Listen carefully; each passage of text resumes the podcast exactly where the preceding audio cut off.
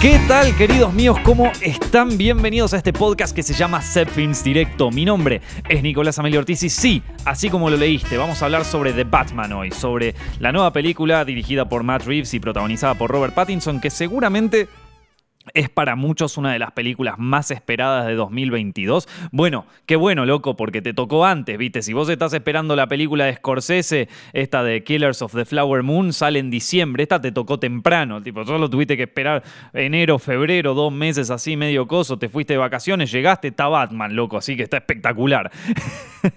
¿Cómo están, chicos? ¿Todo bien? ¿Qué tal empezaron la semana? Yo, yo te digo, la semana pasada fue una semana estresante por lo que les conté en el podcast anterior, pero ya que me quité ese estrés de encima, ya estoy, uff, mucho más liviano. Ahora me tengo que poner a trabajar como un esclavo nuevamente, pero, pero no importa, estoy como más liviano, más tranquilo. Espero que vos también, loco, espero que vos puedas agarrar esta semana con toda, con toda la fuerza, ¿eh? que ya, ya está, ya, entramos derecho en marzo, se termina el primer trimestre del año. Qué, qué rápido, ¿no? Así, eh, hace dos minutos estábamos en 2022, yo estaba con mi familia brindando en Argentina, terminamos el 2021, empieza el 2022 y ahora ya estamos en marzo. Mira que ya, ya te digo esto y ya se termina marzo, ¿viste? Así que el tiempo se pasa rápido, loco. El tiempo se pasa rápido, así que hay que, hay que disfrutar mientras se puede. Bueno, de Batman, loco, de Batman, la vi, la vi ayer, de hecho. No la vi en su fecha de estreno, no la vi, la, vi ayer. Está dirigida por Matt Reeves, de, director de Cloverfield y eh, las últimas dos del Planeta de los Simios.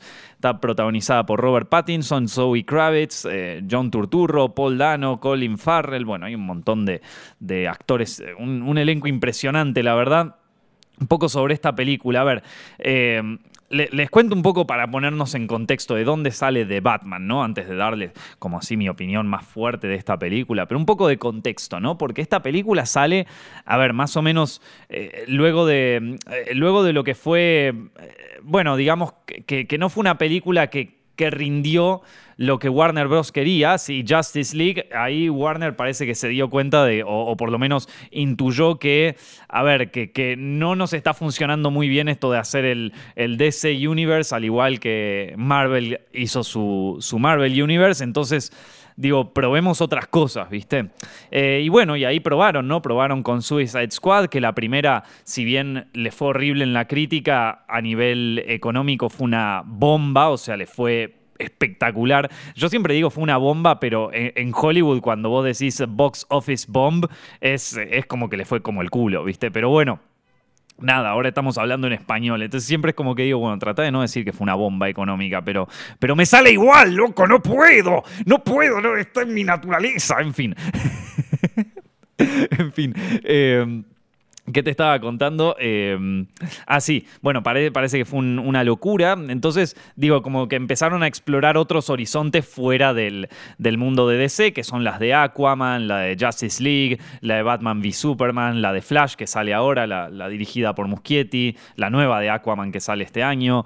Eh, entonces salen con una película como Joker, ¿no? Que Joker es básicamente Taxi Driver, pero, pero con superhéroes en el mundo de Ciudad Gótica. Y le fue muy bien a Joker, digo, una de mis películas favoritas del 2019, nominada a los Oscars, le fue increíblemente bien. Fue una película que para lo que es una película, digo, una adaptación de cómics, eh, fue, o sea, una película barata.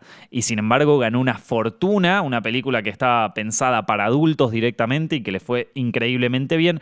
Entonces, digamos que esta idea de explorar nuevos horizontes con sus superhéroes, a diferencia quizás de Marvel, que tiene como una estructura más rígida frente a su historia y a su universo, parece que les está rindiendo bien, ¿no? Entonces sale Suicide Squad 2, que ya es como, eh, bueno, que es básicamente Guardianes de la Galaxia de DC, ya con el mismo director y todo. Y entre esas The Batman, que esta The Batman eh, tiene como una historia que, cuyos comienzos podríamos decir eh, que, están desde más o menos 2014. ¿sí? al mismo tiempo que, se estaba trabajando en Batman v Superman, ¿se acuerdan? Marta. Bueno, eh, al mismo tiempo que se estaba trabajando en eso, Ben Affleck estaba desarrollando el guion de una película sola de, Batman, que él quería coescribir dirigir y bueno, si estamos también producir, protagonizar, todo. O sea, eh, Ben Affleck se había puesto la camiseta para, para eh, encarar esta nueva película de Batman. Eh, solo le iba a escribir con Geoff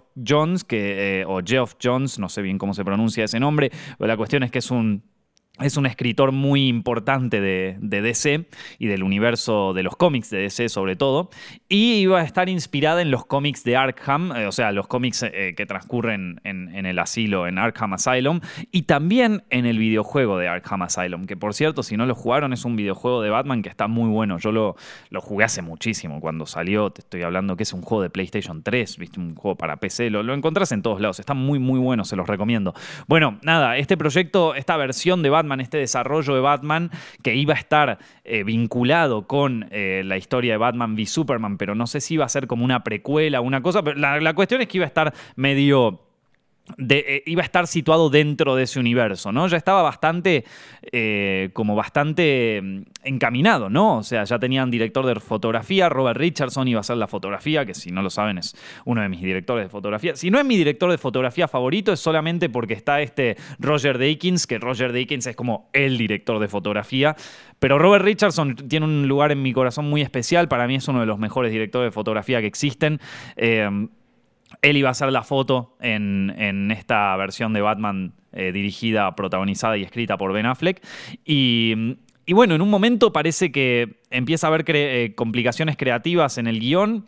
Eh, ben Affleck ya no se siente tan cómodo con este guion, no le parece que, que la película vaya hacia el lugar donde él la quería llevar y además empieza a tener todas estas complicaciones con la filmación de Justice League, que bueno, se acuerdan lo que fue eso, fue un rodaje complicadísimo, eh, se suicidó la hija del director de Zack Snyder, eh, eh, Zack Snyder medio que se movió del proyecto y Warner lo trajo a Joss Whedon, la película que salió terminó siendo un Frankenstein, después salió la versión eh, la, versión de, Zack Snyder de la película, que también, a ver, digamos, también tenía sus problemas porque es un director que se tuvo que ir a la mitad del proyecto, entonces como que eh, no, no, fue una, no fue una experiencia muy espectacular ni para el director, ni para los actores, eh, ni, para nadie, ¿viste? Y, bueno, parece que Ben Affleck la sufrió, de hecho... Él mismo cuenta que, nada, que tuvo que ir a rehabilitación por alcoholismo, un problema que él ya tenía desde antes, pero que esta filmación de esta película lo acentuó y entonces medio que dijo, vos sabés que yo me bajo. Y se bajó del proyecto y se bajó del proyecto de Batman, de esta nueva de Batman, y llaman a nuevos directores, ¿no? Eh, y ahí, bueno, se presenta entre ellos Fede Álvarez, que ya pobre Fede lo, critiqué para. Va, no lo critiqué, loco, pero, pero después de, lo que vimos en la masacre de Texas fue como un, poco una desilusión, aunque bueno, estaba de productor, no, no estaba de director, ¿no? Él lo que hizo con, con esta eh, con, ¿cómo se llama? Con Evil Dead, la remake, a mí me encanta, pero bueno, no, no tuvieron la misma suerte con la masacre de Texas. Bueno, Fede Álvarez se presentó ahí para, para dirigir una nueva de Batman, eh, Matt Ross, Ridley Scott, George Miller, o sea, nombres fuertes, y también Matt Reeves. Matt Reeves es un director que a mí me gusta, a mí me parece que es un director que va que va a tener un gran futuro porque es un director que se sabe mover muy bien dentro del cine comercial. Es un tipo que eh, dentro de películas comerciales que, que a muchos directores los absorben, él logra mantener una visión, ¿viste? Eh, Cloverfield es como su película eh, más tranqui dentro de todo, pero tiene esta, ¿cómo se llama? las últimas dos del Planeta de los Simios que a mí me parecen que están muy buenas y que a ver, son dos productos comerciales, ¿sí? Eh, o sea, como que son, como para audiencias generales, pero el tipo que tranquilamente podría haber dicho, dale, te, te, dame la plata, te la hago como quiera la productora, pum, pum, pum, plan, chao, te, trae una visión que estuvo muy buena. Digo, estuvo muy bien creada eh, esas películas. Eh, entonces me parece un director que logra, no te digo imponer, pero logra mantener una visión única en películas muy comerciales, cosa que muchos directores no pueden. Por ejemplo, no sé, te doy un ejemplo así que a mí me da mucha tristeza, que es eh, Ryan Coogler con eh, Black Panther, ¿no? Ryan Coogler a mí me parece que es un director espectacular, con una visión única. Eh, tiene algunas de sus películas, son de mis películas favoritas que existieron en la última década. Sí, es, es, un genio. La versión de Creed que dirigió él me parece espectacular. Pero claro, lo llaman de Marvel y le dicen, vení, vos haces Black Panther ahora. y ya está, desapareció, o sea, desapareció como director, porque ahora su vida gira en torno a Black Panther, y desapareció como, o sea, digo, Black Panther tiene cero identidad de, Ryan Coogler, o sea, quizás el tipo tenga algunas... Em, eh, mueva algunas fichas ahí, elija cosas, pero la película es una película de Kevin Feige, es una película de Marvel, listo, ya está. Em, entonces, como, viste, hay muchos directores que por meterse en películas así tan grandes, terminan perdiendo como. No, te digo que arruinan su carrera, porque el tipo está forrado, ya está, se, hizo toda la guita y aparte, digo, debe ser divertido dirigir una peli de Marvel. Pero digamos que perdés un poco tu identidad como director y también perdés un poco tu, tu, camino. Quizás el ejemplo más, más paradigmático de esto es el de Chloe Zhao con, con esta con Eternals, que Eternals, ¿dónde ves un director en esa película? Digo, es la película más corporativa del planeta, digo, la peli, peli hecha para todas las audiencias, para los chinos, para los eh, eh, rusos, para los eh, estadounidenses, una película que no tiene identidad en ningún tipo de sentido, que es la película más es el McDonald's de las películas, o una cosa, esta mina viene de hacer Nomadland, una película intimista así donde donde Frances McDormand directamente la ves cagando, o sea, es una película así como intimista, cruda, una historia personal, con una fotografía impresionante, nominada al Oscar, una, una visión única, eh, mujer directora, prometedora, todo como cosas. Eternals es su siguiente proyecto, una cosa absolutamente insípida, vacía de creatividad y totalmente como bueno, nada, película corporativa, así como diría Francis Ford Coppola, la fábrica de hacer películas. eh, entonces Matt Reeves, digamos, que en un, mundo donde, hacer películas dentro de un esquema corporativo es muy difícil porque, uno, tiende a perder su visión, Matt Reeves, digamos, es alguien que la logra conservar y que aparte, digo, no es que te hace una película, pues yo te entiendo, vos capaz metes a Chloe Zhao y que haceme Eternals, pero con la visión que vos tenés de Nomadland y te hace una película que no va a ver nadie, ¿viste? ¿Te imaginas Eternals así de repente? Personajes perdidos por ahí en el, en, el, en el centro de, los Estados Unidos, ahí como en el medio del campo, se ponen a ver ahí un coso, che, y, está bueno ser superhéroes en un mundo que tiene tanto para ofrecer y se ponen a ver el, horizonte y tenés un plano ahí de, un pájaro que va volando y vos decís, pará, ¿qué mierda vine a ver? ¿Viste? Yo quería ver cómo se cagaban a ti. O sea, yo entiendo que hay un interés comercial y creo que Matt Reeves logra establecer un, como, como una, un balance muy bueno entre una visión eh, de director y también lo que dentro de un esquema que al final, a ver, es una película comercial, tiene que vender entradas, tiene que ser vista por mucha gente porque cuesta mucha guita. Entonces, em, Nada, me parece que es un, eh, dicho de otra manera, me parece que fue una, una buena elección y es un, director que yo la verdad que lo, admiro mucho por, por, lograr eso. No debe ser fácil, loco. No debe ser fácil, te lo digo así. Entonces, bueno, eh, Matt Reeves empieza, bueno, cuando, Affleck deja a Batman, entra Matt, Reeves y Reeves eh, dice como, chau, yo, yo quiero empezar el guion desde cero. Y agarra, y agarra el guion, empieza desde cero él y y se pone a explorar en vez de, en vez de eh, el mundo de Batman v Superman y todo lo que había construido Ben Affleck, se empieza a interesar en un Batman más joven, ¿viste? En un Batman que recién está empezando, eh, con poca experiencia, que a veces le va mal, que a veces le va bien, y se aleja de esta idea de Bruce Wayne como el playboy multimillonario que, que se muestra en las películas anteriores, que creo que ese Bruce Wayne es el que vimos en todas las películas y muestra a un Bruce un poco más, eh, eh, bueno, todos joden con que es el Bruce, el Bruce Wayne emo, eh, pero sí, porque él está inspirado, o sea, él se inspira mucho en Kurt Cobain y en una película que se llama The Last Days, eh, que, o Last Days solamente, que es una película sobre Kurt Cobain, eh, en donde se lo ve a él en una especie de mansión eh, ultra victoriana, viste, como una mansión en decadencia, que, en algún punto es como que refleja la propia decadencia del artista. Y. Bueno, acá se, parece que había un señor que, se... Eh, vos no sabés, yo vivo cerca de una calle que es una calle medio chiquita, ¿viste? Entonces pasan los autos a veces y se ponen a tocar bocina porque claro, es una calle muy angosta, entonces pasa solo un auto, ¿viste? Y a veces se traba el tráfico y la gente se pone a tocar la bocina como si fueras a hacer algo. Yo hay días donde agarro, ¿viste? Tengo un poco de, la, basura, de, la basura orgánica, ¿viste? Donde tirar las cáscaras de banana, todo lo que te sobre. Me gustaría agarrar, salir por la ventana y tirarle al tipo de la bocina. Porque no vas a lograr nada, maestro. Es una calle angosta. ¿Qué le vas a hacer? En fin. Eh, te decía, no, no, y, por suerte este micrófono es ultra direccional, entonces como que no, eh, no jode tanto el ruido del exterior, pero a mí, tipo, lo escucho, ¿entendés? Entonces como que eh, genera esa, pérdida. Pero bueno, en fin, nada, te estaba contando, un día, un día van, a, van a leer en las noticias de, un, de algún diario de acá de Madrid, un loco que le tira un tomate a, a un auto,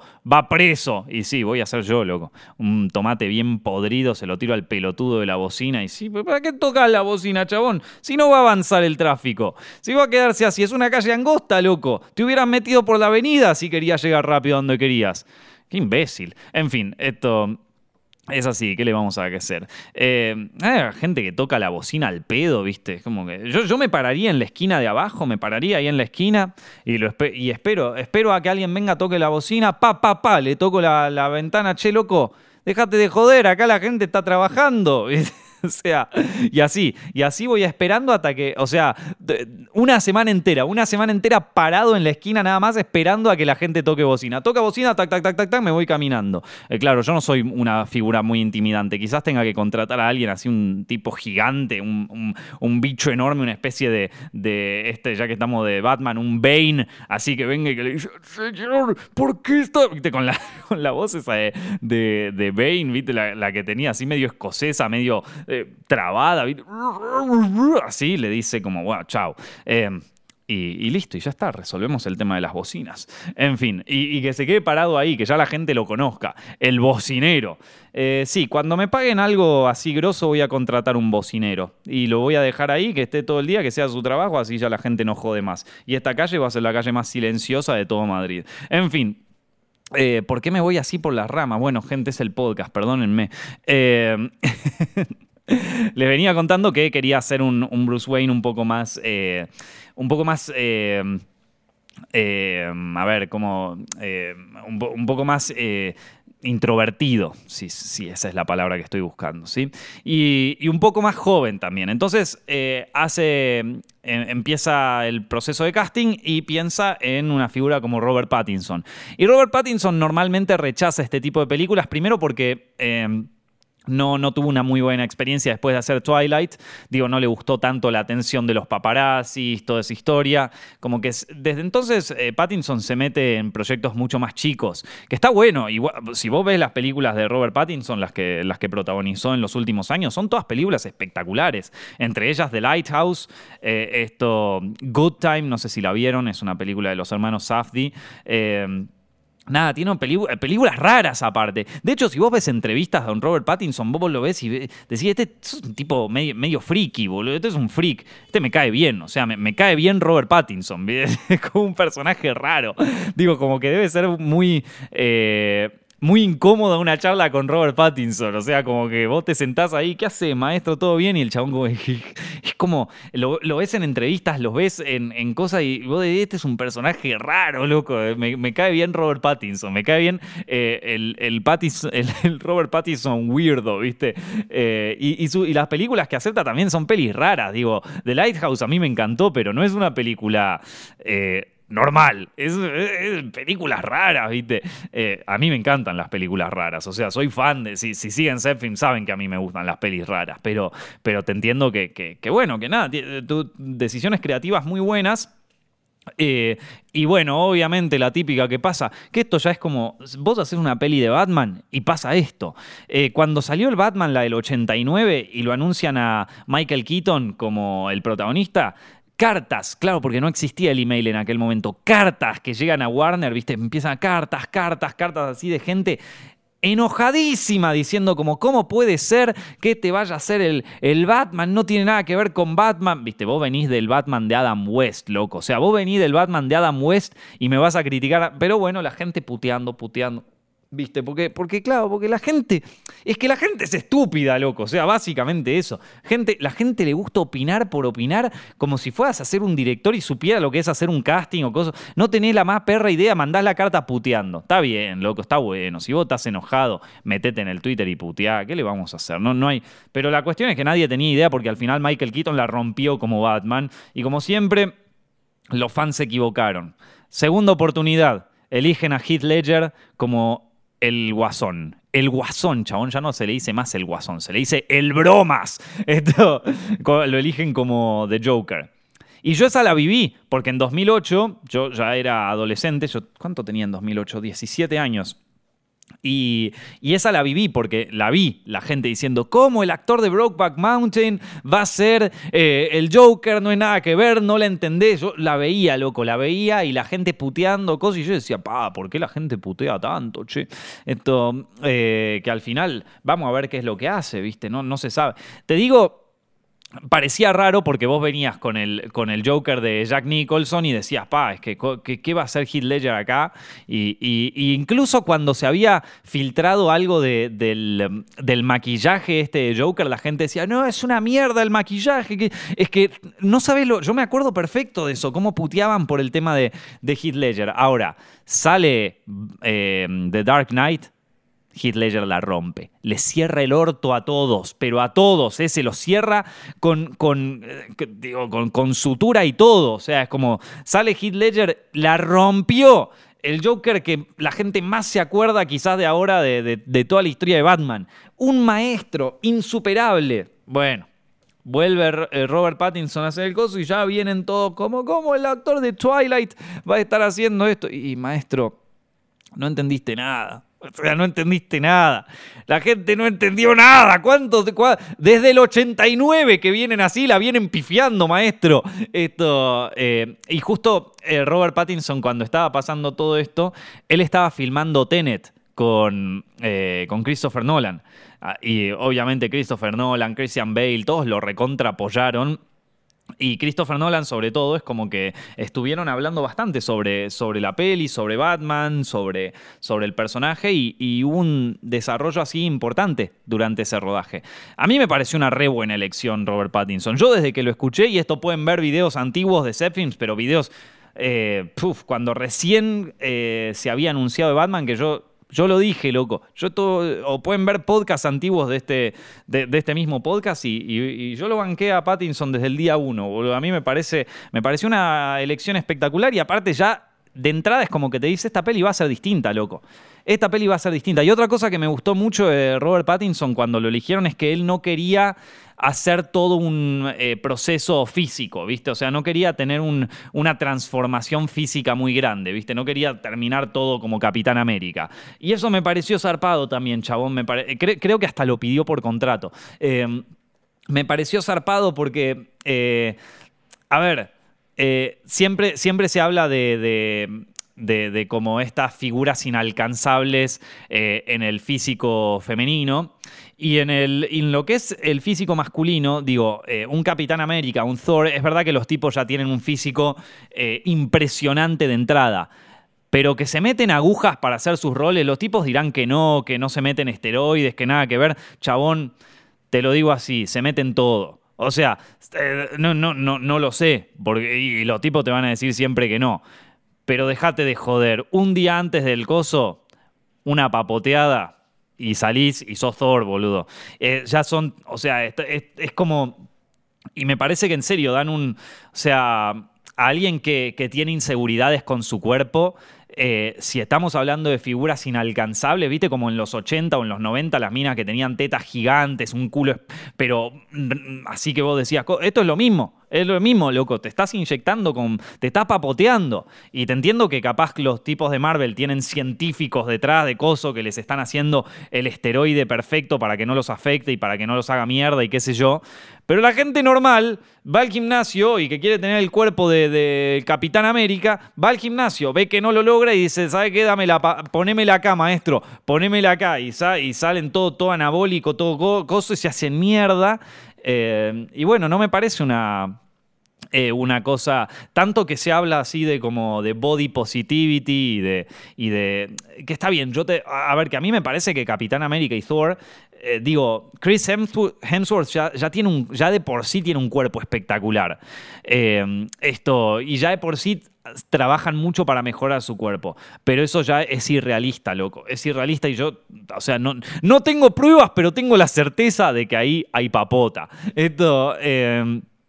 y me parece bueno, me parece bueno de que, de que el chabón no haya, no, haya querido pasar por una intervención física tan fuerte eh, y que haya y que tengamos un Batman más más que, viste, un... Está bien, el chabón tiene sus escenas en donde sale medio en pelotas y, tiene una... O sea, el Robert Pattinson sí que se o sea, laburó, se puso a entrenar físicamente, que está bien, pero no es un cuerpo que vos decís, pa, la mierda, boludo, tremendo. ¿Cómo, ¿Cómo hizo para en un año sacar esos bíceps? Y yo te voy a decir, no, no, no. O sea, el loco tiene un cuerpo que yo te digo, pa, es que laburó, laburó, pero esa espalda que tiene es alcanzable. Es, un, e, es algo que si vos te pones a laburar durante un año, lo conseguís. Y quizás también se papoteó un poco, ¿qué sabes? Pero bueno, esto. Pero está un poquito más normal dentro de todo. Me parece que está bueno eso, qué sé yo. Es como. Eh, nada, hasta incluso Spider-Man, viste, este Tom Holland. Tom Holland, loco, que vos lo ves en. Eh, digo, lo que era el chabón antes de hacer de Spider-Man en un año de repente el chabón está impecable, vos decís, pará, loco, acá, acá, eh, acá hay algo raro, ¿viste? Tom, o sea, Tom Holland, ese sí que debe tener, ese, ese debe tener hasta un, o sea, un, eh, un papoteador profesional, ¿viste? Tiene su asistente, eh, el asistente de peinado, el asistente de vestuario, el asistente de papota, ¿viste? Es el que le da, es el que le mete, la, el que le mete los anabólicos, ¿viste? ese estoy, o sea, sin lugar a dudas, pero bueno, nada, son cosas que mejor no hablarlas, ¿viste? Son cosas que mejor que no se mencionen, eh, qué coso. Eh, pero bueno, qué sé yo, siempre, siempre es verdad que dentro de lo que es la figura masculina en el cine, digo, también lo era en los 80, qué sé yo, Schwarzenegger, este, Rocky. Pero si vos ves la primera de Rocky, ponele, no estaba tan, tan estaba más normal. Era un cuerpo más normal el de Rocky, ¿viste? Eh, el de Sylvester Stallone. Después es como que empezó como en plan tipo, como que ya no le puede ver, ya, no le puede ver la cara de tanto músculo que hay ahí. Em, pero bueno, qué sé yo, no sé, me parece que... Em, a, mí me parece como un, acercamiento al, físico masculino un poco más realista. Y está bueno, loco, está bueno que no se haya metido en esa. Eh, pero bueno, a ver.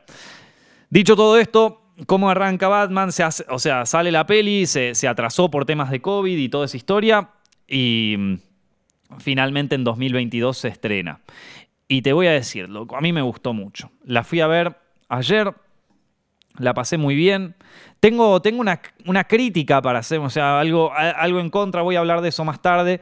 Eh, tengo como un... o sea, mi problema principal con la, con la película radica en, una, en una cosa muy puntual y muy específica, que ya se las voy a contar, pero en general a mí me, parece, me, pareció buenísima. O sea, primero que es un acercamiento creativo y único a la historia de Batman. Digo, esto o sea, nosotros venimos de eh, Tim Burton, que, hizo como una versión, fue, fue, la primera versión mainstream de Batman que llegó a las audiencias generales y que se llevó el corazón de las audiencias desde Adam West, ¿viste? Entonces tenemos un acercamiento a Batman distinto, de un director que ni siquiera había leído los cómics de Batman, ¿viste? Que se fue enterando sobre la marcha y le dio como todo un look así muy especial a Batman, a los villanos, al Joker, a todos. Después vino la, versión de eh, eh, este Joel Schumacher que Batman Forever está buena, que es como, eh, a ver, que es un acercamiento un poco más parecido al de,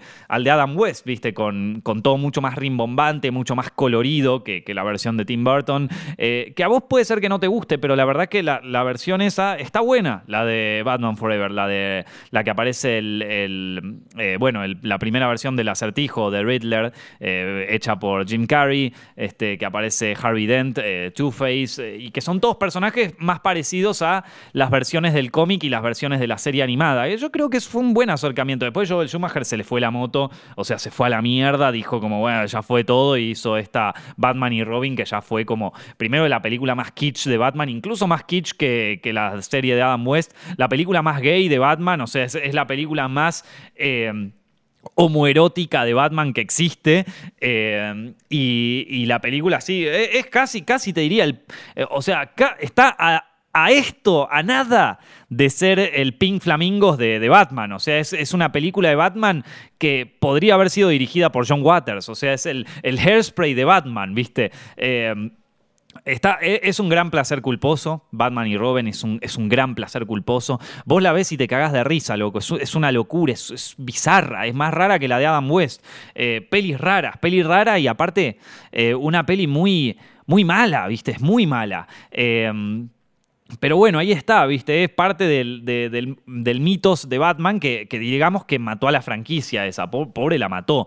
Después viene la de Nolan, que es como un acercamiento más realista al superhéroe, y digamos que esa fue como la que la pegó. Desde entonces es como que esa fue como la versión, la, historia oficial de Batman, ¿viste? Y esta es como un, acercamiento mucho más film noir, ¿viste? Lo tenemos a Batman, pero, pero no es un Batman que te caga trompadas como Christian Bale, es un Batman detective, ¿viste? Que está investigando, que aparte físicamente está bien y, sabe, sabe pelearse, sabe cagarse a trompadas, pero muchas veces lo cagan a trompadas a él, ¿viste? Hay una escena en donde él, eh, donde aparece Robert Pattinson, y por cierto, a partir de ahora todo spoilers, ¿eh? O sea, cualquier cosa que diga yo acá va, a contener spoilers, así que se los voy avisando. Eh, no sé cuánto vos querés saber de la película, cuánto no, por eso eh, desde el minuto uno yo te voy a decir acá spoilers, loco. Todo lo que viene a partir de ahora puede ser, puede spoilearte la película.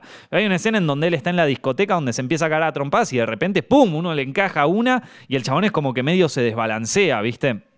Está bueno eso. Después tenés la escena donde, donde él eh, se está escapando de la policía y se larga a volar y, como que se quiere agarrar de, un, eh, de un eh, colectivo que está yendo como en por, un lugar, se agarra con el coso y se hace mierda. Tipo, se la da con un puente y se quiebra todo. Vos decís, pobre Batman, se hizo mierda. Y sí, loco. Y sí, está, bueno eso. Eso me gustó. Me hace acordar un poco a Daredevil. ¿Se acuerdan? La, serie que hizo Netflix de, de Daredevil que al principio arranca y lo a trompadas todo el tiempo. Está bueno eso. A mí me gusta, me gusta eso. Y me gusta mucho el aspecto film noir, viste, que también lo hicieron muy como, como Seven, lo hicieron muy como Zodiac, ¿viste? Medio una, un, un, thriller de Fincher parece por momentos, ¿viste? Y a ver, eso eh, como acercamiento creativo, como idea creativa y como visión del director dentro también de un esquema comercial, me parece que lo logró de una forma espectacular. Digo, esta visión de Batman va a quedar en el imaginario colectivo y eso a mí me gusta, me parece que está bueno, me parece que también, digo, es algo que, que vale la pena ver, ¿viste? Eh, como, como, crítica general, yo te diría que hay veces, primero, la película es muy larga, dura creo que casi tres horas, y por momentos muchas veces siento que la película trata... A ver, tengo hay, hay para mí un problema fuerte en la película, sobre todo llegando al final, pero que es como el germen de, lo que para mí está mal en la película. Di, a ver, es una peli que me gustó, pero creo que tiene un problema, una falla importante que, es como que no, la hace llegar a ser eh, una, eh, una película como lo fue, bueno, eh, las Batman de Christopher Nolan. ¿no? Esta es una peli que yo creo que va a quedar en el imaginario colectivo. a mucha gente que le gusta Batman le gustó mucho. a, mí, a mí también me gustó mucho, ¿viste? Me parece que está buena, pero hay veces donde quiere, quiere abarcar más de lo necesario a veces. Como que eh, por la duración, por lo que busca, por la cantidad de villanos, por los mundos donde se meten, están buenísimos, pero hay veces donde la peli quiere abarcar demasiado. Vamos a, vamos a explorar un poquito esto, vamos a ver un poco esto más de cerca, porque te digo así, pues me decís, pará, loco, ¿qué estás hablando? No, no, a ver, No quiere decir que no me, que no me haya gustado, digo, eh, es, el problema que yo le encuentro. No, no, no, quiere decir que la peli no la vayas a disfrutar. Yo creo que es una peli súper disfrutable. Eh, me parece que es una peli que a los fans de Batman les va a gustar mucho.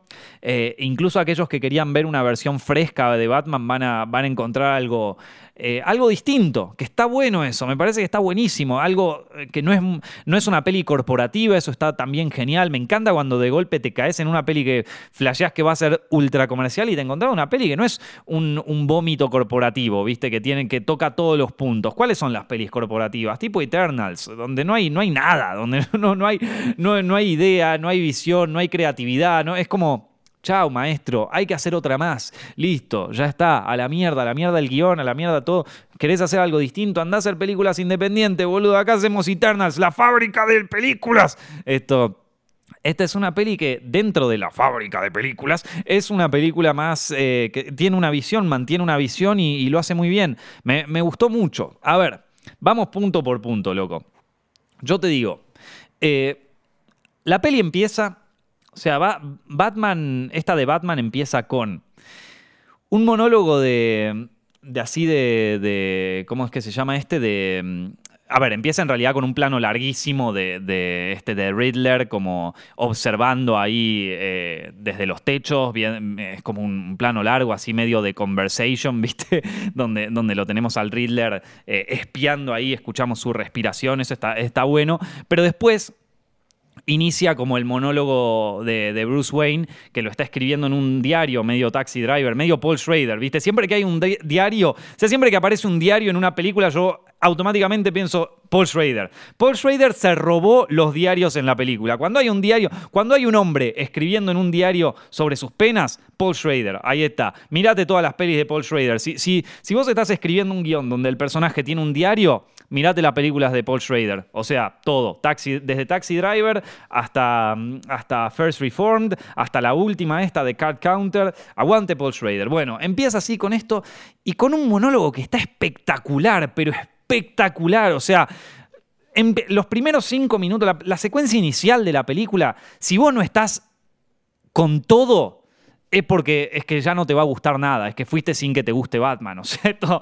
Eh, la, secuencia inicial es tan buena, tan buena, o sea, creo que es lo mejor de toda la película. Mira que esta peli tiene muchas cosas buenas, pero la secuencia inicial es como pa, es que vos la ves y vos decís, pa, es que estoy por ver una película, loco, estoy por ver una película de puta madre, ¿viste? Y el tipo empieza a hablar sobre lo que es el miedo, eh, la peli empieza en Halloween, un tipo enmascarado, no puedo estar en todos lados, pero la gente cuando mira la sombra me mira a mí porque yo soy la sombra, ¿viste? Es como, ¡Pah! ¡Loco! ¡Tremendo! Una ciudad gótica que aparte es una mierda. Vos ves, ciudad, no una mierda en el mal sentido, sino que es una mierda que es un lugar horrible, ¿viste? Ves ciudad gótica y decís, puta, esto es el puto infierno, boludo. O sea, es una ciudad gótica fea. Es una ciudad gótica horrible. No me gustaría vivir en esa ciudad de mierda. Em, y aparte, durante esa secuencia inicial está muy bueno porque es como medio retrofuturística. No sé cómo decir, porque no es futurística la película, pero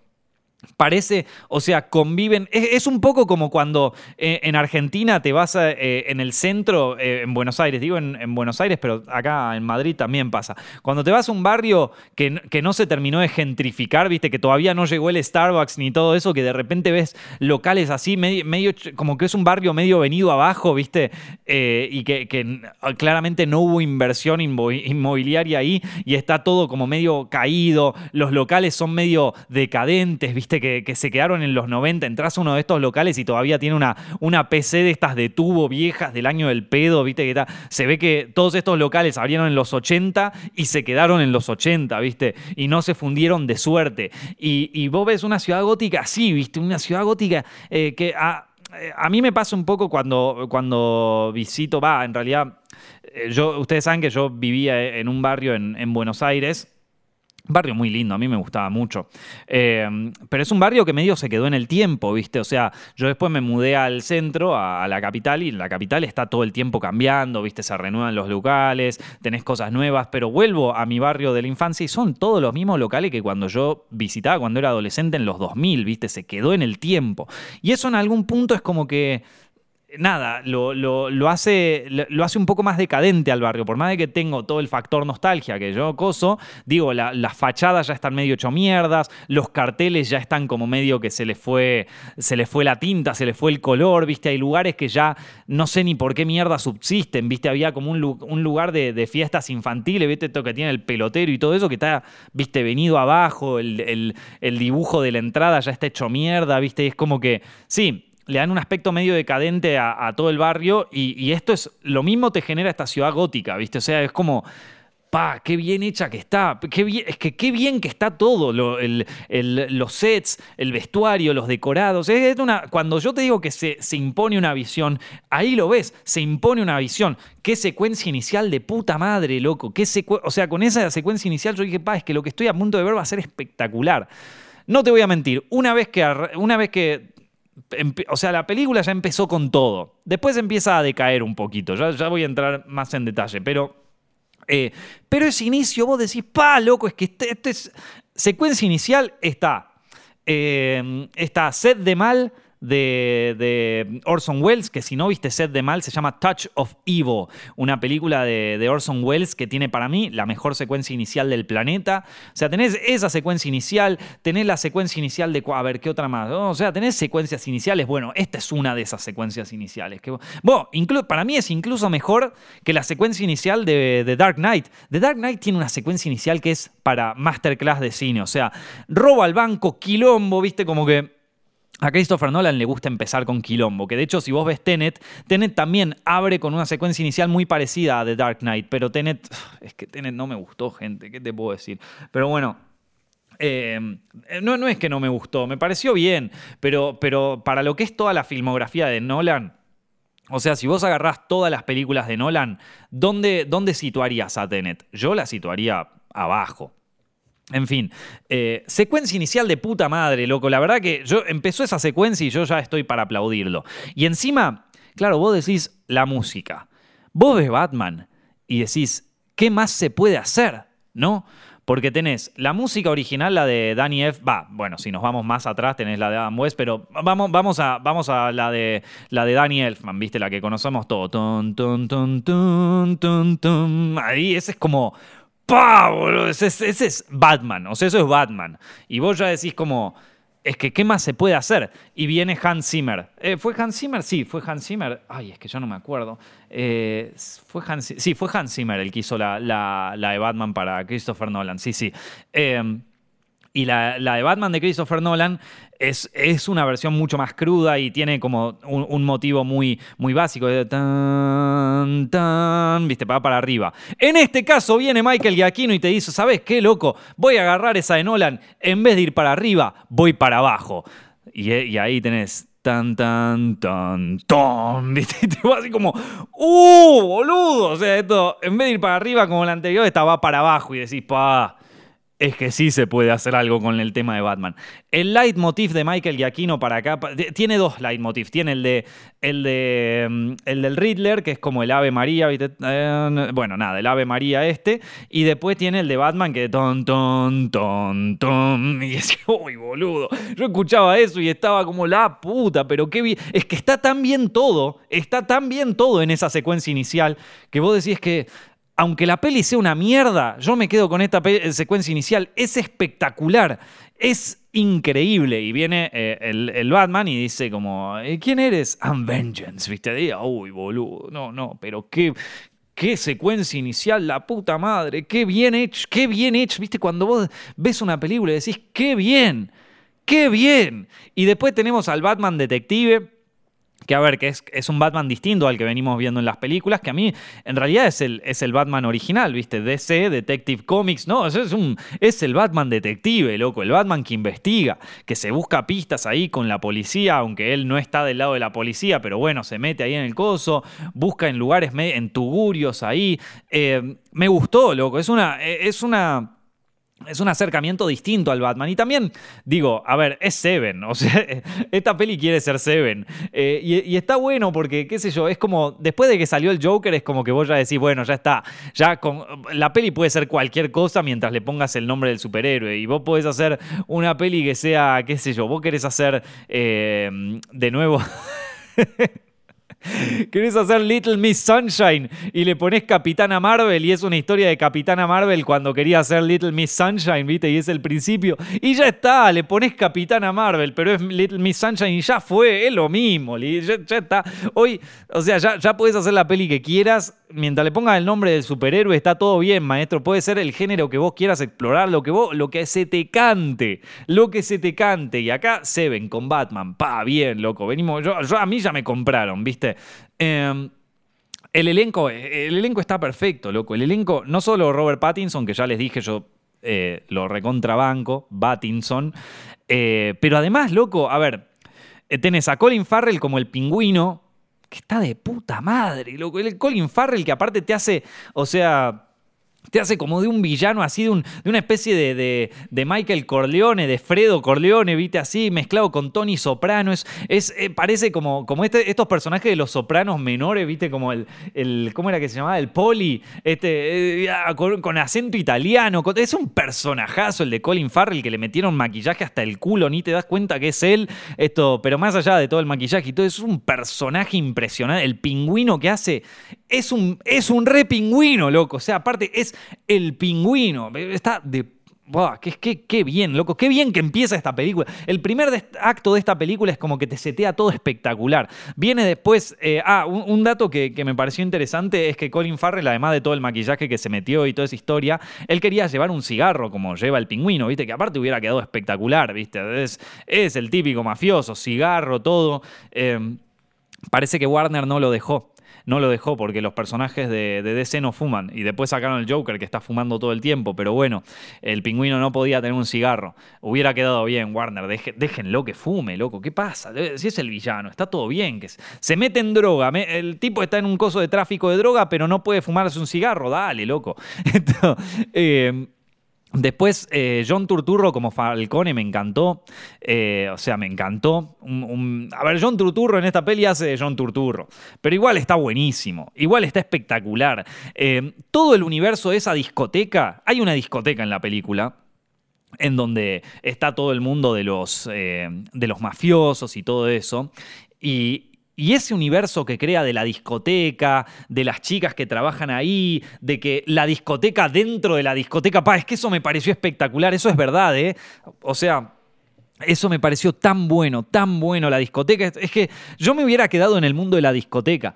Ese mundo de la discoteca eh, eh, es como que ya, ya, ya solo el mundo ese de la discoteca ya es una película en sí. Está buenísimo, pa, loco, el mundo de la mafia en esa discoteca, qué bien hecho, loco, qué bien.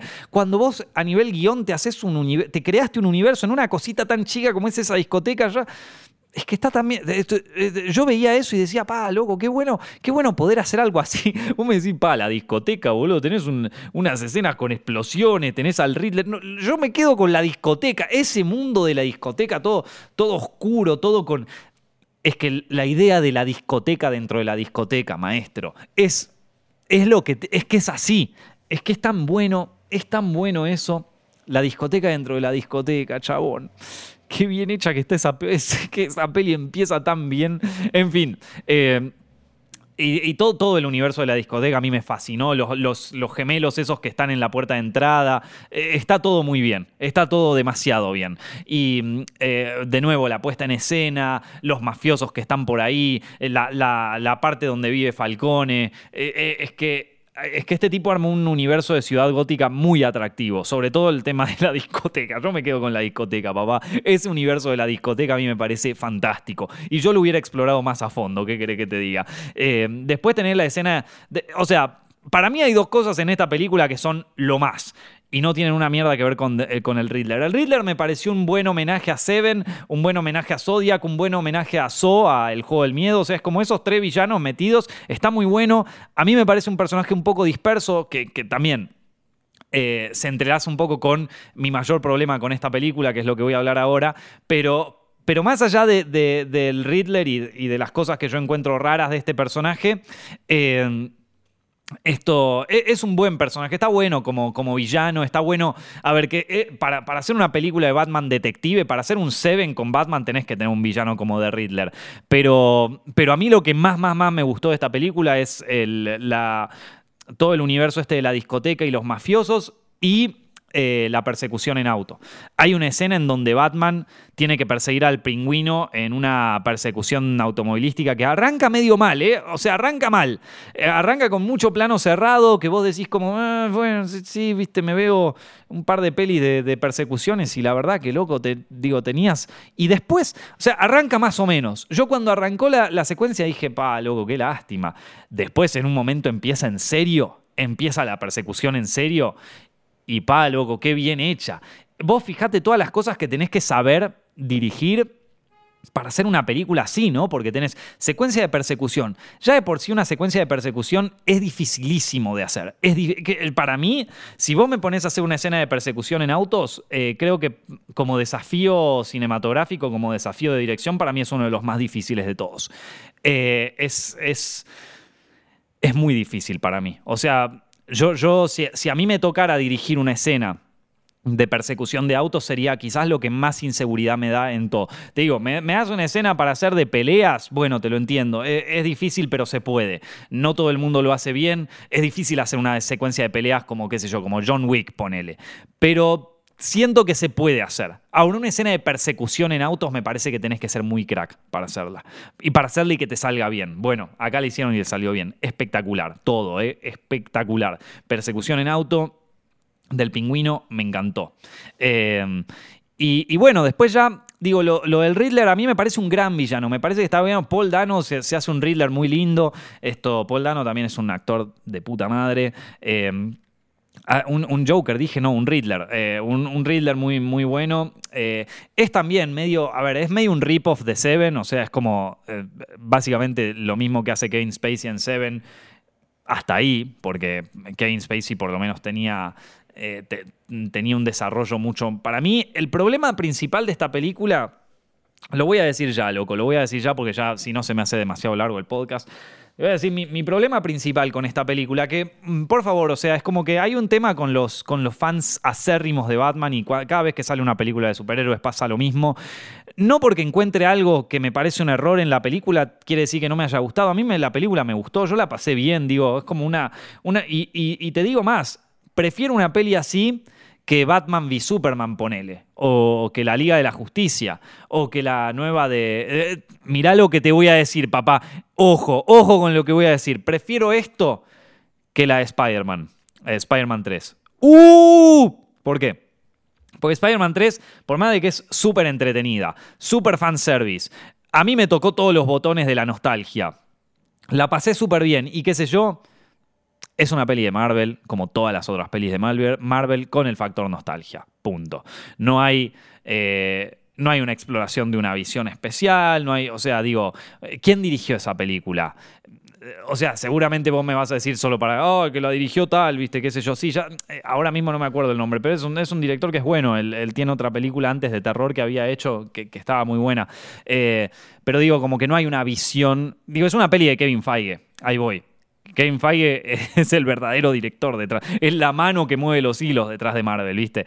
Eh, entonces, eh, esta en cambio, hay una búsqueda, no es una película de Warner, es una película de Matt Reeves, ¿entendés? Y eso está bueno, loco. Está bueno, hay una visión ahí. Eh, y eso me gusta, loco. A ver, por ejemplo, si te la tengo que comparar con algo de Marvel, se parece más al Spider-Verse, ¿viste? Into the Spider-Verse, que ya es una exploración de Marvel fuera de todas las cosas, fuera, es como con animación, una animación aparte jugada, ¿viste? Porque no, no es animación de la normal, ¿viste? Se la jugaron por algo nuevo.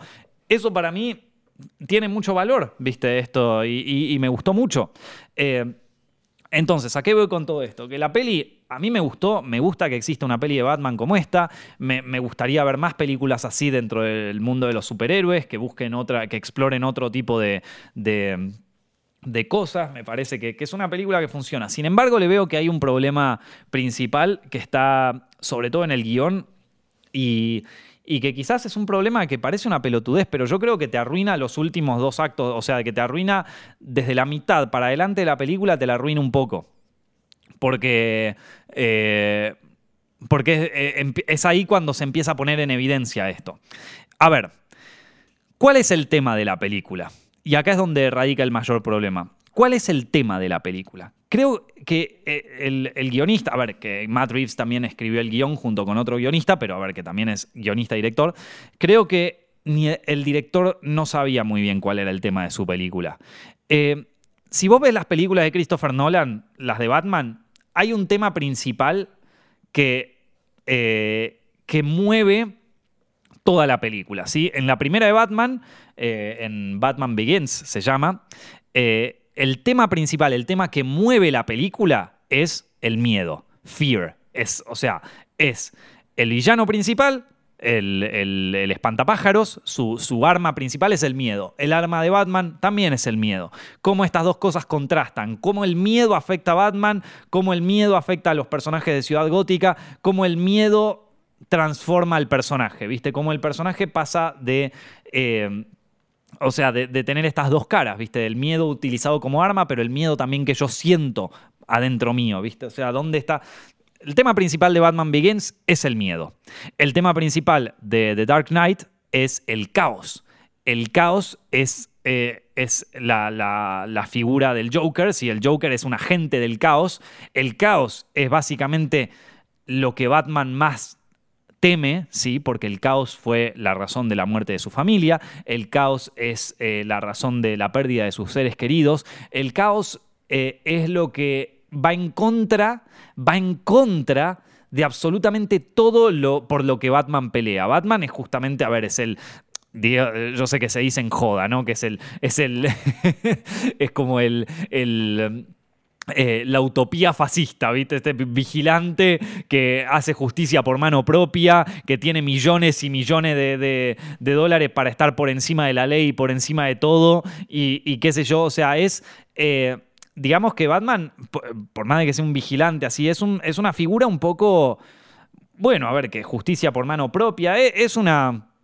Eh, de yo soy la justicia, ¿viste? En algunos casos es como, no, maestro. E, es una figura un poco autoritaria Batman, ¿sí? Entonces el caos, dentro de lo que es el autoritarismo, representaría como el orden máximo, ¿viste? Batman está eh, como nadie puede poner orden en esta ciudad corrupta. Yo voy a poner orden, ¿viste? Entonces, como él es la figura del orden y eh, Joker vendría a representar la, la, cara del caos. Sin caos no hay orden y sin orden no hay caos. O sea, los dos son la misma cara, son dos caras de la misma moneda y están y esta misma representación del caos y el orden está como del caos y el orden conviviendo está representada en el personaje de Harvey Dent que es dos caras justamente no que es por un lado el, personaje bueno el héroe que, Gotham necesita y por el otro lado es un agente del caos que es en realidad eh, el, responsable detrás de un montón de tragedias eh, que bueno que, mejor ocultarlo eso viste entonces como que bueno no no puedes tener uno sin tener el otro no entonces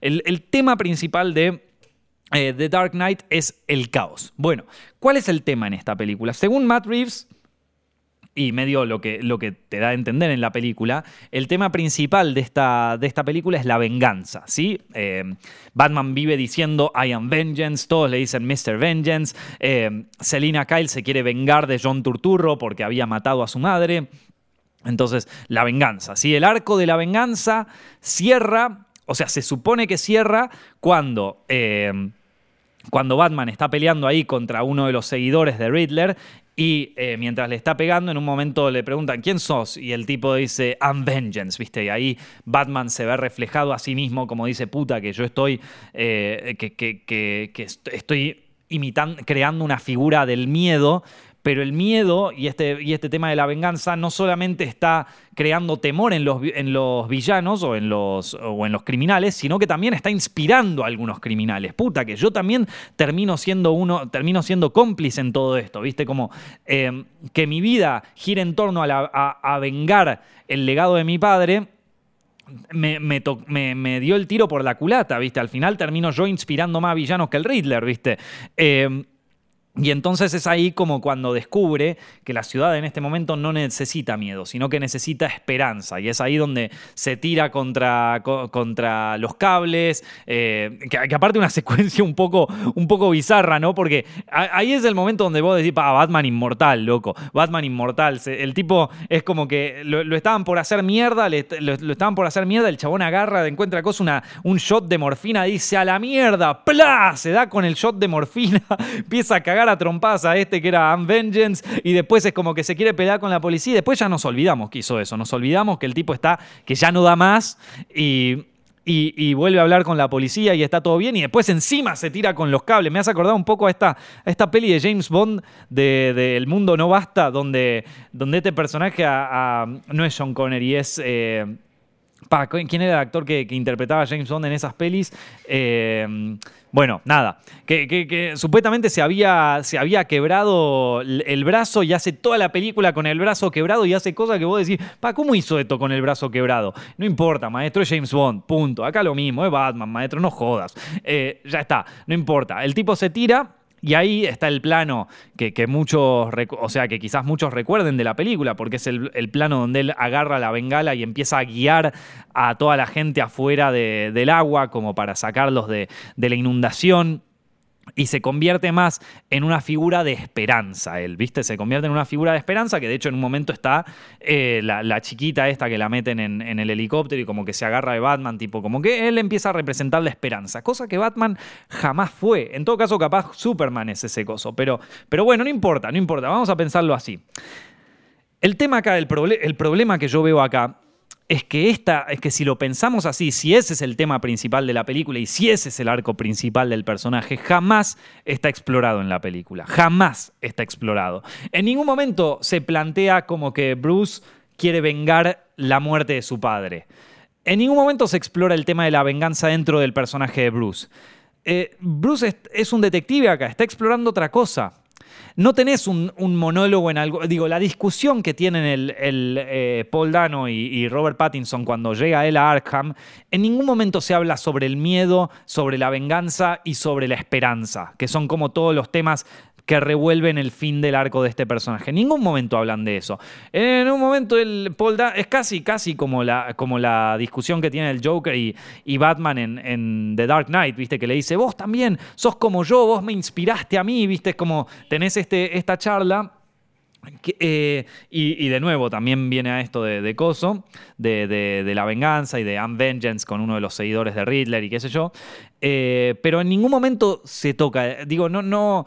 Eh, por ejemplo, no sé, el Riddler no le dice en ningún momento, no, te, no, no, te querés vengar también de ellos, que ellos son los que dicen que es la justicia, pero en realidad no lo son. Es como que no hay, no hay un tratamiento de la venganza, ni tampoco de la esperanza, como que en ningún momento se lo plantea Batman como que dice, como que está en un, como que está en un conflicto sobre, sobre la esperanza. Digo, por ejemplo, una película que, trata el tema de la esperanza y que es como el tema principal de la película es Shawshank Redemption, ¿no? Un montón de gente que la mete en presa, anda a saber cuántos años, y entonces ya son toda gente que está totalmente desesperanzada con su vida y con su gozo, y en un momento este, Tim Robbins y Morgan Freeman tienen un monólogo, tienen una charla en donde hablan, donde cada uno plantea su visión sobre la esperanza. Y Tim Robbins tiene una eh, visión sobre que la esperanza es buena, de que todos tenemos que vivir con cierta esperanza, incluso en las situaciones más turbias. Y este Morgan Freeman le dice, no, maestro, la esperanza no, no existe, es al pedo la esperanza. Y después el arco de Morgan Freeman cierra con, no, tenías razón, la esperanza es buena, ¿viste? Y es como ahí tenés el final de Shawshank Redemption, que todos lloramos, ¿viste? Eh, en esto en ningún momento se plantea la duda existencial de Batman con respecto a la esperanza. Sí, él dice que, bueno, desde que estoy yo, el crimen ha subido incluso más, entonces, ¿qué, ¿cuál es mi rol acá? ¿Qué sé yo? Pero, pero no, no se plantea esta idea de venganza, miedo, esperanza, ¿viste? O sea, como que no está. Está justo al final. Para mí, el verdadero tema de esta película, y es el tema que lamentablemente no se toca al final, es el tema de la verdad de la búsqueda de la verdad y de los contrastes en la verdad. Y para mí ese es el tema de la película. El tema de la película es la verdad, es qué significa buscar la verdad, qué significa encontrar la verdad, qué significa desenmascarar la verdad y eh, y en algún punto también qué contrastes implican la búsqueda de la verdad. En esta película vamos a tratar de explorarlo juntos, ¿no? Porque incluso yo saliendo del cine me quedé pensando, bueno, ¿y, cómo, cómo, sería una buena, un, buen acercamiento a este tema? Eh, a ver, Batman es, un, Batman es un detective en esta película. Un detective que hace busca la verdad, busca quién fue el asesino, trata de desenmascarar al villano. ¿Quién eh, quién lo hizo, ¿viste? El clue, el who done it. O sea, eh, ¿cuál es la verdad de todo esto? ¿Qué es lo que hace Riddler en esta película? Desenmascara la verdad, pero desenmascara el lado turbio de la verdad. ¿sí? Eh, son las dos caras de una misma moneda. Ahí tenés el tema principal de la película. ¿Qué es, ¿Cuál es la búsqueda de la verdad y hasta dónde es bueno desenmascarar la verdad y hasta dónde está bueno realizar concesiones, hasta cuándo, viste, Batman de nuevo, el personaje medio ultrafascista, este de yo soy la justicia, yo soy la verdad. Bueno, hay veces donde la verdad no está tan buena que se sepa, que es un tema también que se plantea en, The Dark Knight, viste, cuando le hacen el homenaje a Harvey Dent. Bueno, sí, pero Harvey se armó todos estos quilombos y todo esto, sí, pero ¿sabes qué? Ahora en este momento Ciudad Gótica necesita un héroe, entonces no vamos a decir una mierda. Entonces la verdad nos la metemos por el ojete. Bueno, acá se plantea todo ese tiempo, todo este tiempo, qué es la verdad y dónde está y, hasta dónde hay que explorar la verdad hasta que nos encontremos con, digo, cuando uno explora demasiado la verdad, se encuentra con problemas de uno mismo, o sea, problemas eh, con problemas fuertes de uno mismo. ¿Hasta dónde estás dispuesto a conocer la verdad sobre vos, sobre tu pasado? Sobre tu familia y sobre todo para finalmente llegar a la verdad o para llegar a una resolución. Puede que en el camino te encuentres con muchas cosas que no te gusten. En este caso, eh, Bruce se encuentra con qué mierda. No solamente toda la ciudad gótica está corrupta de pies a cabeza, sino que también mi padre, a quien yo tenía allá arriba, eh, está, estaba involucrado en el mundo del crimen. Que eso está buenísimo. Eso me parece, o sea, esa temática tendría que haber sido explorada en el último acto. Esa temática de desenmascarar la verdad. ¿Qué es la verdad? Sobre todo en un, en un mundo en donde la verdad, el concepto de la verdad está tan destruido por toda la fragmentación. Eh, ¿Qué es la verdad? La fake news, o sea, todo. Viste, está todo tan contrariado. Me parece que es el tema clave de esta película, de la humanidad en este, en este momento. ¿Dónde está la confianza en las instituciones, en la verdad? ¿Qué es la verdad? Si nos dicen de un lado que esto es la verdad y otro lado nos dice esto es la verdad, ¿dónde está la verdad? ¿Cuál es la verdad? ¿Viste? Porque eh, este personaje de Riddler está, haciendo el mismo trabajo que Batman, que es desenmascarar la corrupción de Ciudad Gótica, está desenmascarando a los verdaderos villanos, pero él lo hace de una manera de matándolos directamente. Pero en el fondo, su motivación es la misma que la de Batman, y ahí estamos, y no es la venganza, es la búsqueda de la verdad.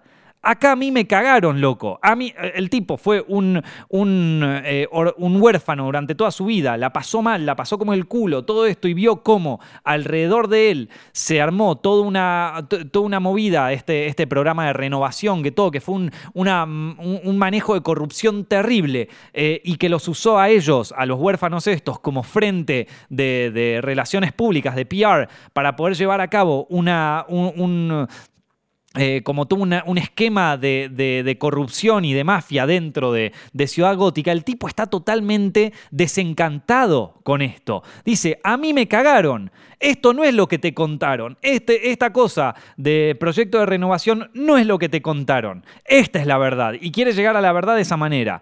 Y, y, entre eso también le genera un conflicto interno a Batman, porque dice, puta, que yo también estoy en la búsqueda de la verdad, pero este chabón tiene razón. Entonces ahí es como que eh, ahí está el problema principal para mí de la película. El problema principal es que al final Batman le dice, no, vos sabés que vos estás enfermo, tenés un tema de, de, como lo único que buscas es atención, punto, o sea, lo desestima, directamente lo desestima. Eh, Batman al principio en, en The Dark Knight también desestima al Joker, pero después en un momento se da cuenta, pará, loco, pará, que este chabón va en serio este chabón Y mira que Joker es un personaje medio mágico, porque en un momento decís, pa, loco, que es un personaje que da medio. Digo, ya ni siquiera los mafiosos confían en el Joker. ¿Quién, quién lo va a dejar hacer esto de los dos barcos? ¿Cómo va a financiar? ¿Cómo hay gente que lo sigue a Joker si ya después vieron de todo lo que hizo, ¿no? Entonces, como un personaje medio, medio mágico y hacemos un montón de concesiones creativas de, bueno, está bien. Supongamos que el tipo, después de haber cagado a todos en este robo al banco, convence a gente de que lo ayude a hacer todo este tema de los dos barcos, ¿no? Pero bueno, no importa. Esto. Eh, eh, entonces no es un personaje para subestimar. Acá Batman a Paul Dano lo subestima, lo desestima. ¿Por qué? Porque en algún punto Paul Dano le dice que yo, yo digo, yo soy un, producto eh, de, de, de vos. Y dice, ¿sabes qué? No, vos estás loco. No, pará, boludo. No o sea, sí, está loco, está, está demente, está, tiene, un problema fuerte. Pero ojo, porque también está mostrándome una cara mía, ¿viste? Eh, entonces, eh, y creo que ahí en, todo lo que es el tema de desenmascarar la verdad, esto del tema de, de, Bruce, de, quién soy yo realmente, de quién es mi familia realmente, creo que ahí se podría haber explorado mucho más. Me parece que ese es el tema principal de la película y me parece que eso es eh, el, algo que se intenta evadir en el último acto en, favor de tener algo como más eh, al estilo Seven o al estilo Dark Knight, ¿viste? Puse todos estos explosivos acá y qué sé yo, y es como que ahí decís, bueno, ya está, el tipo es un villano, listo, la mierda. Pero... Eh, pero creo que hay mucho más para explorar ahí. Creo que, eh, en ese sentido me parece que la peli se queda corta por, porque el director no, no explora el tema principal de su película, que es ese, la búsqueda de la verdad. Y que hubiera, hubiera la verdad que para mí hubiera, hubiera estado espectacular. Todavía no, no sé muy bien cómo encarar este análisis. Es algo que me quedó a mí. Eh, entonces siento que todavía mi, crítica en este sentido está un poco vacía, porque hay, eh, creo que se podría explorar mejor esto de la búsqueda de la verdad. No, no lo estoy, quizás no lo estoy eh, transmitiendo de la manera que más me gustaría. Yo creo que eh, puedo, buscarle algo más claro, pero tendría que ver más veces la película para, para encontrar así los puntos, los puntos exactos en, este sentido. Eh, de todas maneras, digo, la disfruté y todo, pero me parece que en el último acto ya se vuelve un poco más disperso, ya se apaga un poquito, ya las relaciones entre los personajes se vuelven un poco más dispersas eh, y, digamos como que si vos, si vos agarras la primera, la primera hora y media, de, si esta película dura tres horas, la primera mitad estás arribísima, o sea, querés saber todo. Y ya para el final es como que decís, bueno, qué sé yo, llegará el clímax, se cagarán a palo, fin. Eh, pero ya es como que no. Como que el, el, arco de, de, Batman y de Bruce Wayne se apaga un poco. Porque empieza a buscar este de la venganza que para mí, te digo, para mí no es. Pero bueno. Eh, esa, es como la única, la única crítica así grande que tengo de la película. El resto a mí me pareció fantástico, me encantó. Tengo un par de críticas menores que ya son pelotudeces, o sea, esto te admito que son críticas pelotudeces, pero que bueno, que, igual si querés te las cuento para que nos caemos de risa un rato. Eh, a, mí me pareció que tanto Zoe Kravitz como Robert Pattinson interpretan muy bien sus papeles. Los dos tienen personajes muy interesantes, que están bien creados, están tan bien hechos y están todo muy bien. Pero Robert Pattinson y Zoe Kravitz tienen cero química en la película. Cero. O sea, no tienen una mierda de química. Es más, te digo, te digo, no me, no me voy a poner eh, a especular, pero parecería como que Pattinson no la quiere tener cerca. O sea, parece eh, se hace sentir como que se llevan mal, ¿entendés? Como que Pattinson no la quiere. Esto, la escena en donde él la está agarrando a ella eh, para que no los escuche el policía cuando está entrando en la escena del crimen, eh, se siente como que Robert Pattinson no está cómodo. O sea, como que no está cómodo agarrándola así. Eh, no sé, todas las escenas me, parece que tienen cero química. Si vos ves la, película de, Tim Burton, donde Michelle Pfeiffer hace de, Catwoman, es como que vos flasheás ahí. Ahí tenés una fe fatal de puta madre y tenés una buena química entre el superhéroe, es como que entendés ahí dónde está. Eh, no sé, siempre, siempre la figura de Catwoman como la Femme Fatal hoy en día está medio mal vista, porque claro, ¿qué hace la Femme Fatal? La Femme Fatal utiliza sus encantos y su atractivo para, para seducir y todo, y eso hoy a Hollywood te dice, bueno, pero la chica tiene que estar empoderada, no tiene que usar, tiene que usar su, inteligencia. Y sí, boludo, es su inteligencia también. O sea, es su inteligencia. Es una mina, o sea, la, la Femme Fatal, el arquetipo de Femme Fatal, es una mujer inteligente, es una mujer inteligente y atractiva. Es como, por algo le dicen, la mujer fatal, loco, de femme fatal. Es la mina que te hace mierda. ¿Por qué? Porque es atractiva y es inteligente, o sea, porque te va a cagar. Esto, eh, porque, porque, sabe cuáles son las debilidades del hombre, sabe cuáles son los puntos débiles de un hombre y lo sabe tocar punto por punto y lo sabe y se sabe aprovechar de eso bien. No es, o sea, no, una, una femme fatal no necesita ser eh, una, mina que te caga trompadas, ¿viste? Que, que, es lo que le gusta a Hollywood ahora. Una mina que, que básicamente un hombre versión mujer, ¿viste? una, una femme fatal no necesita ser experta en combate y qué sé yo. Una femme fatal te seduce y te, y te hace pensar que, que, o sea, y te hace enamorarte de ella y te caga. Y bueno, lamentablemente a Hollywood no le gusta el personaje de una Femme Fatal. A mí me parece que es un personaje femenino espectacular, la Femme Fatal. Eh, el arquetipo, ¿no? Este coso. Eh, como a, Hollywood en este momento no le está gustando y prefiere que la mujer sea un hombre, versión mujer. Eh, no, no, no, no creo que se, pueda, que se pueda desarrollar mucho el personaje de Catwoman, porque Catwoman es la femme fatal de Batman por excelencia. O sea, está ella y está Poison Ivy, y ellas dos son como la femme fatal total, ¿viste? O sea, total. Eh, de hecho, o sea, es que es que, bueno, lamentablemente no se pudo, ¿viste? De hecho, esto, eh, Poison Ivy también tiene el tema de que es casi como un Dr. Jekyll y Mr. Hyde versión mujer, ¿no? Que es como la chica que trabaja en el invernadero, toda tranqui, ¿viste? Medio la nerd, que nadie le presta atención y de repente cuando se convierte en Poison Ivy es una bomba que te atrae, que qué sé yo, o sea, es como la, la ultra femme fatal, ¿viste? Eh, esta Catwoman es un poco más sigilosa, es como más coso y a ver, que no me parece mal que sepa en combate. De hecho, me, pareció bien que en esta peli, en un momento medio que la cagan a trompadas. Está, está, está bien, boludo, es realista. Eh, esto, digo, como, eh, ¿qué va a cagar a trompadas a todos? Eh, entonces, nada, digo, yo, o sea, yo mismo haciendo boxeo, yo no soy muy bueno en boxeo. Digo, yo, yo, hago boxeo hace tiempo no soy muy bueno. Es muy probable que si me, si me enfrento con alguien que sepa de boxeo, me caga trompadas. Eh, pero bueno, yo igual se la voy a hacer. O sea, me va a cagar a trompada, pero, pero alguna pierna le quiebro. Esto, eh, esto como, eh, no soy bueno. y hay chicas con las que yo estudio boxeo acá en Madrid y con las que también trabajo allá, estudiaba allá en, en Buenos Aires, que, sí, que son muy buenas, tienen muy buena técnica, pero loco, la pones a pelearse contra uno de los chabones que es bueno en boxeo y la caga trompadas, pero por un tema físico, loco. o sea, no, no, es, no es de mala onda, es que es así. Eh, un, chabón giganticoso, a mí me caga trompadas porque no tengo eh, la condición física para pelear contra un peso pesado. Y a una mina la caga trompadas también, loco. Por más de que esté ultra entrenada, por más de que en vez de cuatro años de boxeo tenga diez, ¿viste? Em, esto, eh, eh, y mirá que yo, o sea, eh, en, un momento era muy amigo de una chica que era, que era campeona de, de, artes marciales mixtas. Campeona, tipo, en plan, peleaba, peleaba grosso. Y yo soy consciente de que esa mina a mí me cagaba trompadas. Pero un chabón tipo uno de los que trabajaban en la discoteca esta del pingüino y qué sé yo, no lo puede cagar a trompadas.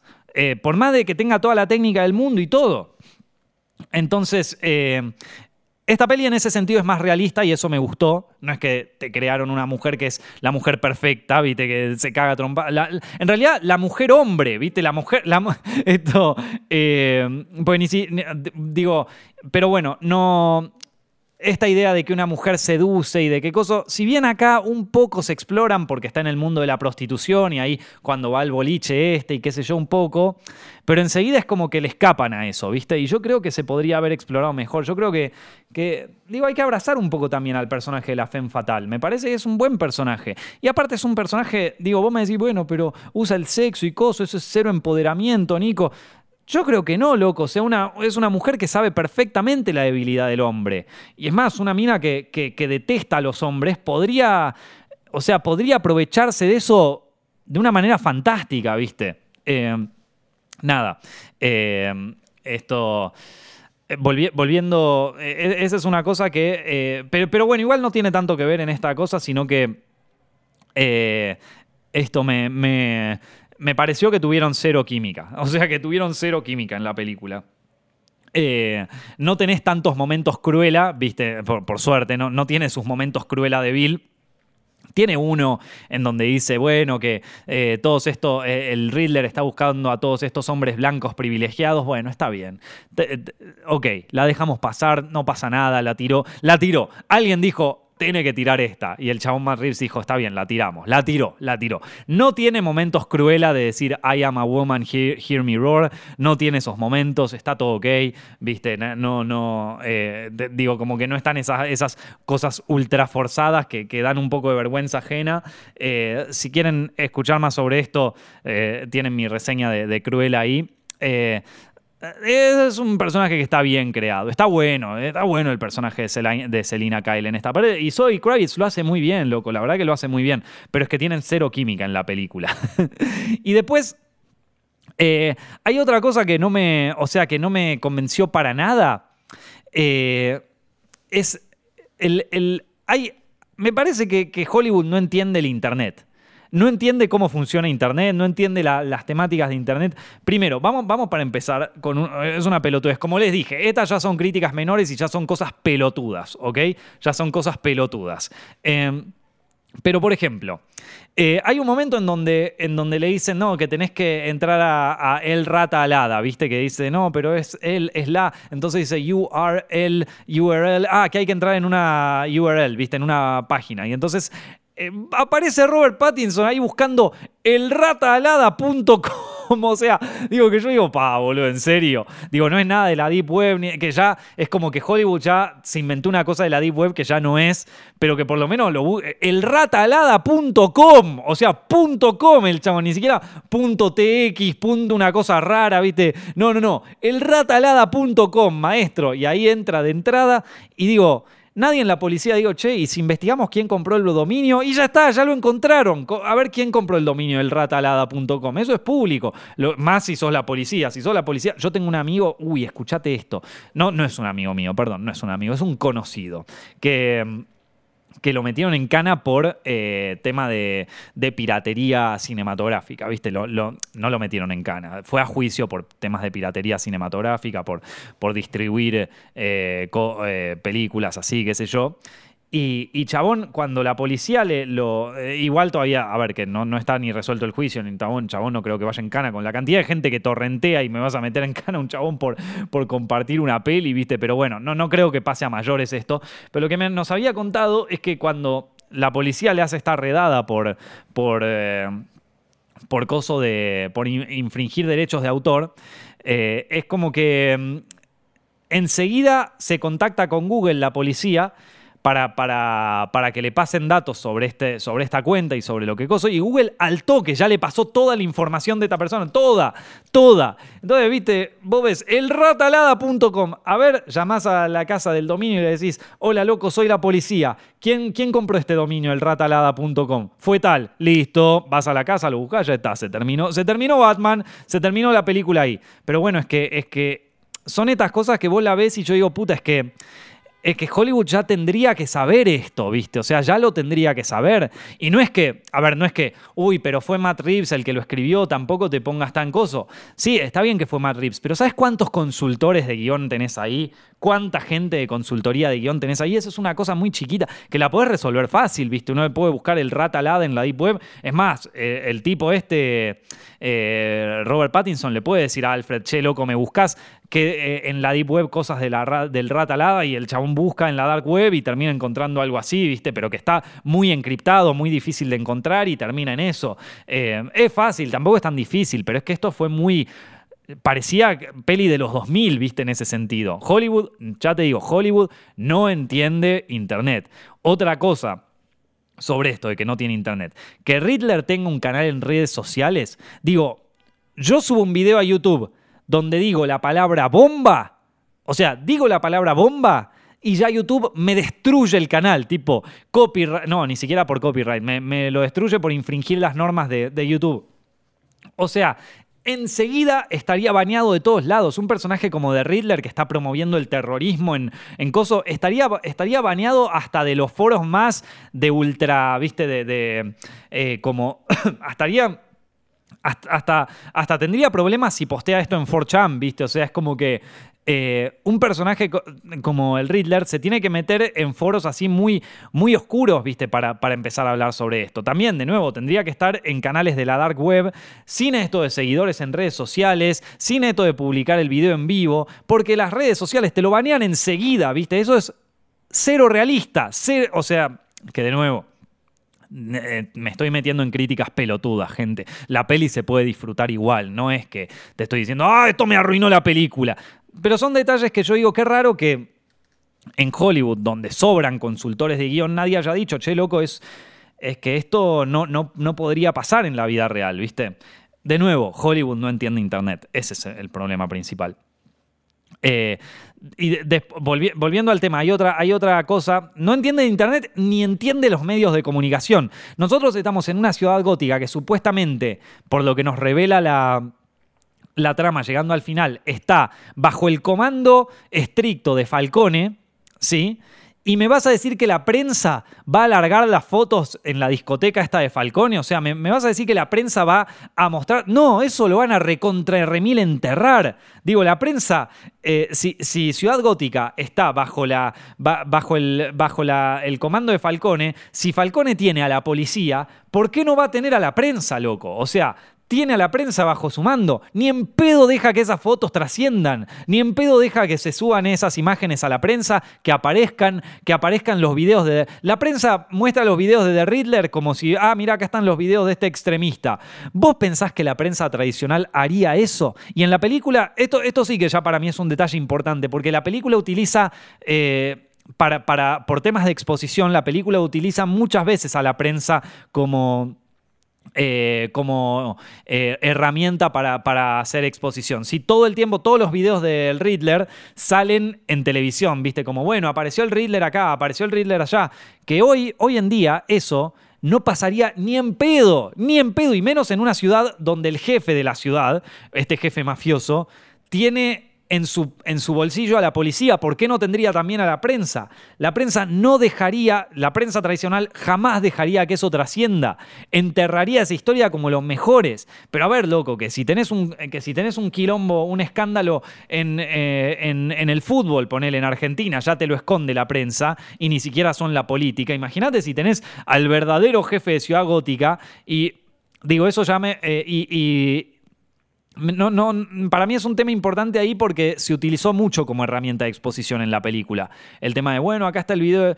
Eso lo resolvés más fácil. O sea, yo creo que incluso agregaría al misterio si esos videos son más crípticos y están en, en como cosas, en como eh, videos en plataformas raras, viste, que ni siquiera es YouTube, que es como una cosa, una, una plataforma desconocida o un o, un servidor raro para subir videos, que es de donde salen todos los creepypastas, ¿viste? O sea, si vos eh, te, gustan las historias así turbias de internet, ¿viste? Y todo eso, eh, esa, o sea, ahí tenés incluso un mundo para explorar, ¿viste? Así como te dije que el mundo de la discoteca me pareció fantástico, el mundo de Riddler y su séquito por internet y todo eso me parece que está muy mal desarrollado. Creo que se podría haber desarrollado mejor.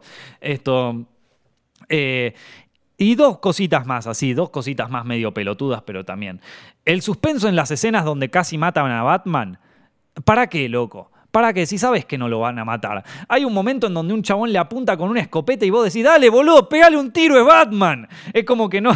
Digo, si dejás la, si la escopeta más tiempo, es obvio que alguien lo va a salvar. Y decís, ¿para qué me haces esta escena? Si me causa cero suspenso. O sea, yo, no estoy pensando, uy, lo van a matar, que qué sé yo, no estoy pensando a ver quién lo salva. Digo, si lo va a salvar alguien. Ya sabe que no hay, no hay ningún riesgo en esa escena, por lo tanto hay cero suspenso. Cero suspenso. Es como eh, Viste, a mí me parece que, por ejemplo, una película como Volver al Futuro te plantea escenas de suspenso muy bien, muy bien. Yo veo Volver al Futuro 12.000 veces y todavía, aunque ya la ha habido mil veces, cuando están en el momento de la torre del reloj y el doc tiene que conectar los cables y está yendo hasta el reloj y de repente se le corta un cable y Marty ya tiene que ir hasta la torre y vos decís, no, boludo, llegará esta vez. Mirá que ya vi la peli 200 veces, pero esta vez capaz no llega. Es como un suspenso porque hay un riesgo real. Porque vos decís que mirá que si este no enchufa los cables al mismo tiempo, Marty no puede volver al futuro. Entonces no tenemos la película, ¿qué va a pasar? Eso es suspenso, gente. Eso es suspenso. Hay un riesgo real. Acá no hay un riesgo real. Y si vos sabés que Batman es invencible, le planteas un riesgo en donde el que se muere no es Batman. El que se puede morir es, qué sé yo, eh, Catwoman o, este... O, Alfred, viste, ponele, que en un momento está ese, momento de suspenso con Alfred, pero tampoco es que es una escena mucho de suspenso, viste. Eh, pero como que pones en peligro a otro personaje. Si Batman vos ya lo vas a plantear como un ser invencible, si aparte sabés que en la película no se va a morir, digo esto, eh, como que esas escenas son innecesarias y, están bastante durante la película y es como que me la bajan un poco porque no hay suspenso. Te se plantea como una escena de suspenso, pero no hay suspenso. Eh, y por último, eh, de nuevo, gente. Lo repito porque después hay gente que me va a decir, eh, pero vos eh, te estás en la chiquita, qué sé yo. Ya dije mil veces que la peli me interesó, ¿viste? No, no. Eh, es medio redundante volver a, volver a mencionar esto, pero. Pero bueno, son, son detalles chiquitos que a mí es como cuando lo veo, digo, che, ¿qué pasó? Otra cosa que no entendí muy bien Tendría que ver la peli de nuevo, porque esto, esto para mí que sí está explicado en la película, pero yo quizás no lo casé. ¿cómo, sabe, ¿Cómo sabe el Riddler tanto sobre los personajes que va matando, ¿viste? Eh, él sabe todo sobre el mundo este de la discoteca, sabe todo sobre el pingüino, sabe todo sobre los personajes, está bien, que si los investiga y que qué sé yo, pero digamos que un personaje como Falcone es un personaje muy hermético, ¿viste? No sale a ningún lado, está siempre escondido, está siempre con guardias de seguridad, está ahí con el pingüino por detrás. Digo, ¿cómo sabe él tanto sobre Falcone? ¿Cómo, cómo logró meterse en todo esto? Porque, a ver, no sé, él, eh, digo, Creo, creo que tiene que ver algo con, que el personaje. A ver, el personaje originalmente es un contador.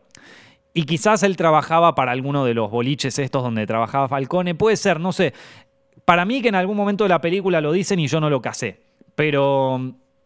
Pero eso digo como. Eh, ¿Y de dónde sabía este tipo toda esta cosa? Porque una vez, una cosa es que el tipo mate a, un, a un, civil o algo así, que es lo que pasa en Seven. En Seven, eh, el, personaje así más grosso que mata a este Kevin Spacey es, es un abogado de un bufete así muy grande, ¿viste? Pero que tampoco es una persona tan hermética. Este tipo mata al alcalde de la ciudad, mata al jefe, va, no lo mata, pero logra que maten al jefe más... No, sí, mentira, sí lo mata. Mata al jefe mafioso más importante de la ciudad. Esto es como...